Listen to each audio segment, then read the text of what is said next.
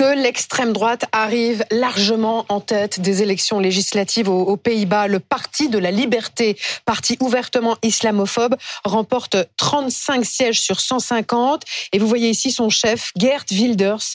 Va-t-il devenir Premier ministre? A priori, pour le moment, non. Mais ce qui est sûr, c'est que pendant la campagne, il a porté un message anti-immigration qui a infusé dans les urnes. On le surnomme le Trump néerlandais. D'ailleurs, il a la même cravate. Écoutez-le cette nuit.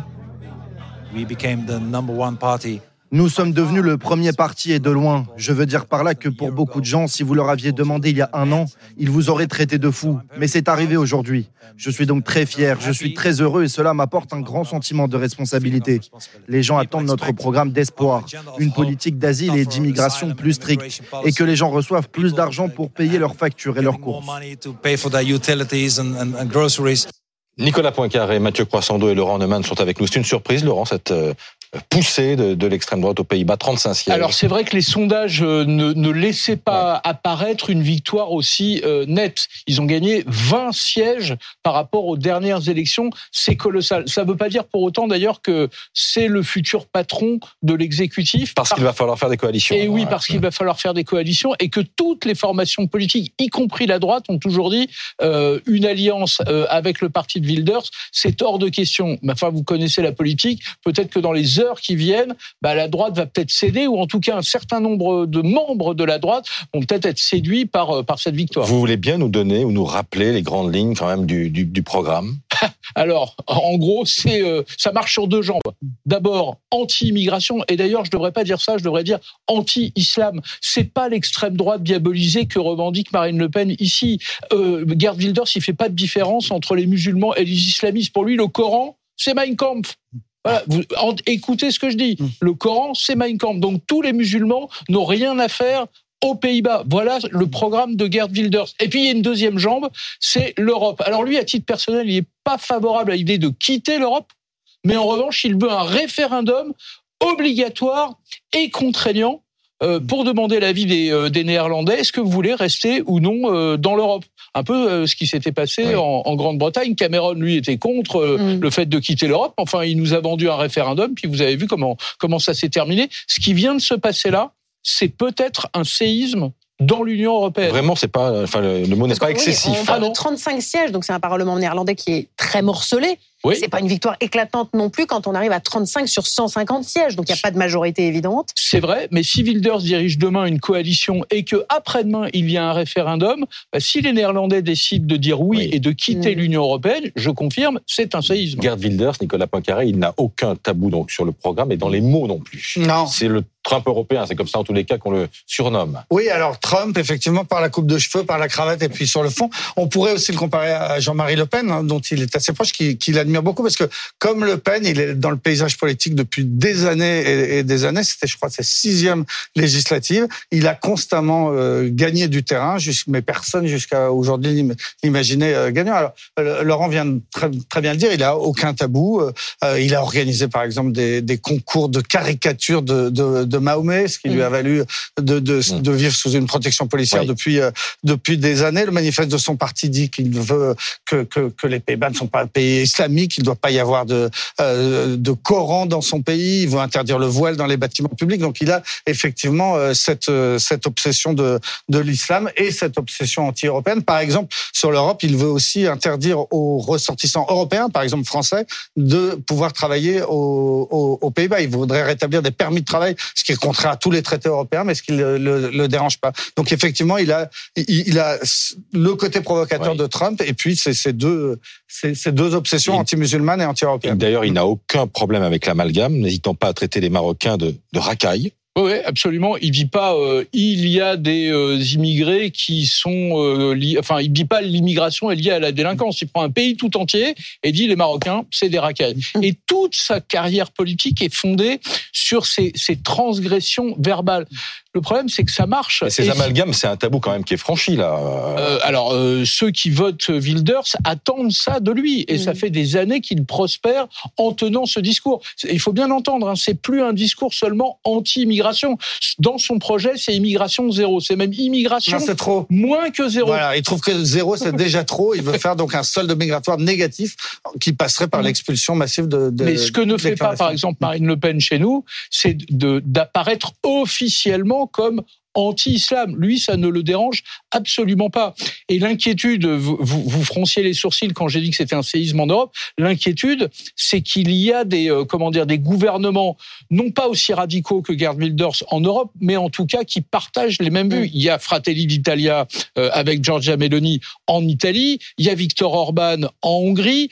La bonne nouvelle, c'est que les libéraux l'ont emporté sur le PIS en Pologne, mais vous avez euh, de l'extrême droite qui participe à des coalitions en Lettonie, euh, donc dans d'autres pays. Donc on voit bien qu'il y a une montée de ce vote populiste, anti-immigration et anti-européen. Et tout cela à un peu plus de six mois des élections européennes. Est-ce que cette poussée de l'extrême droite, elle va se ressentir aussi dans ces urnes-là dans six mois, Mathieu? Bah, c'est bien simple. L'extrême droite aujourd'hui, c'est la deuxième force politique dans plus de la moitié des pays européens. Elle est soit aux portes du pouvoir, soit, comme l'a dit Laurent, au pouvoir. On la voit en Bah, Italie. voit, ouais. En Suède, en Finlande, en coalition, Hongrie, en en coalition en Suède, Finlande, Lettonie, en, en Hongrie, bien sûr. C'est une extrême droite en plus qui a changé de visage. Ils sont pas toujours d'accord entre eux. Hein. Euh, On parle de populistes, euh, d'ultra-conservateurs, de nationalistes. On n'est plus forcément dans, dans l'extrême droite xénophobe comme comme c'est le cas euh, pour les Pays-Bas. Mais c'est une extrême droite qui joue sur la peur du déclassement euh, sur le continent européen, l'impression que les, les Européens sont devenus les perdants de la mondialisation, évidemment sur les problématiques migratoires. Les partis progressistes, eux, ont des réponses traditionnelles au nom des principes et des valeurs. Les partis populistes, eux, ont des réponses sur les peurs et les colères. Et on voit bien que en six mois, ça risque de ne pas se Ce retourner. qui est intéressant, c'est que dans tous ces pays, il n'y a pas une cause commune. Il y en a plein.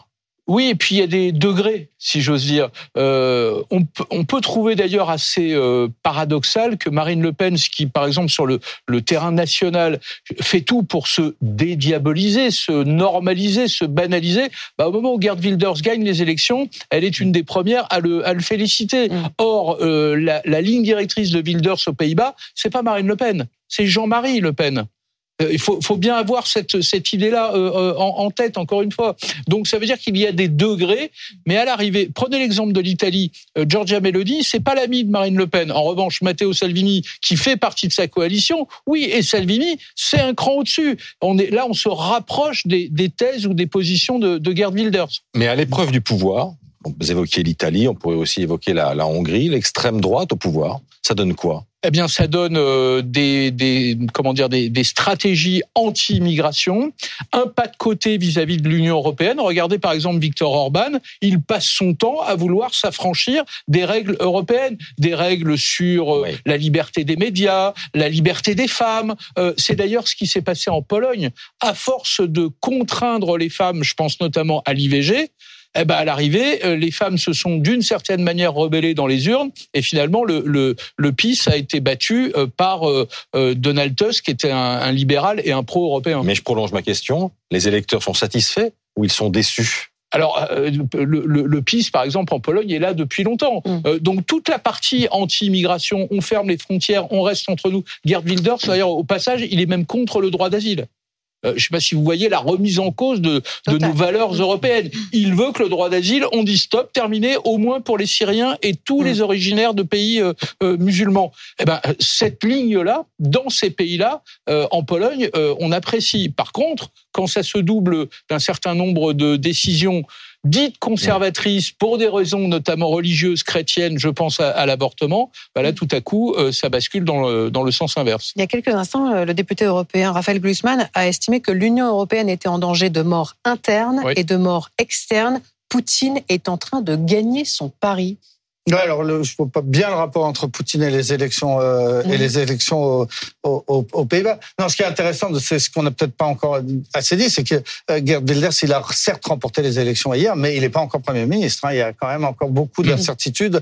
Euh, il y a des coalitions qui vont se dessiner. Il y a euh, un, un homme qui s'appelle Peter Omstig qui euh, dirige le nouveau euh, contrat social, inspiré de Jean-Jacques Rousseau, le nom du, du parti. Il est assez populiste et c'est pour l'instant le seul qui a dit moi je veux bien prendre la tête d'une d'une d'une coalition. Donc ça pourrait être lui le, le premier ministre, c'est un dissident du Parti chrétien euh, démocrate. Si Gerd Wilders décidait de le suivre, si si si, rien n'est encore fait, mais ça pourrait être lui le, le, le futur premier ministre. Juste un mot pour commenter ce que disait Raphaël Grossman. Si, il y a un lien en réalité. C'est que, et c'est assez documenté, la Russie euh, cherche à financer, à aider, à soutenir tous les partis populistes euh, en Europe qui sont contre l'Union européenne. Le projet de Poutine, c'est de faire imploser l'Union européenne.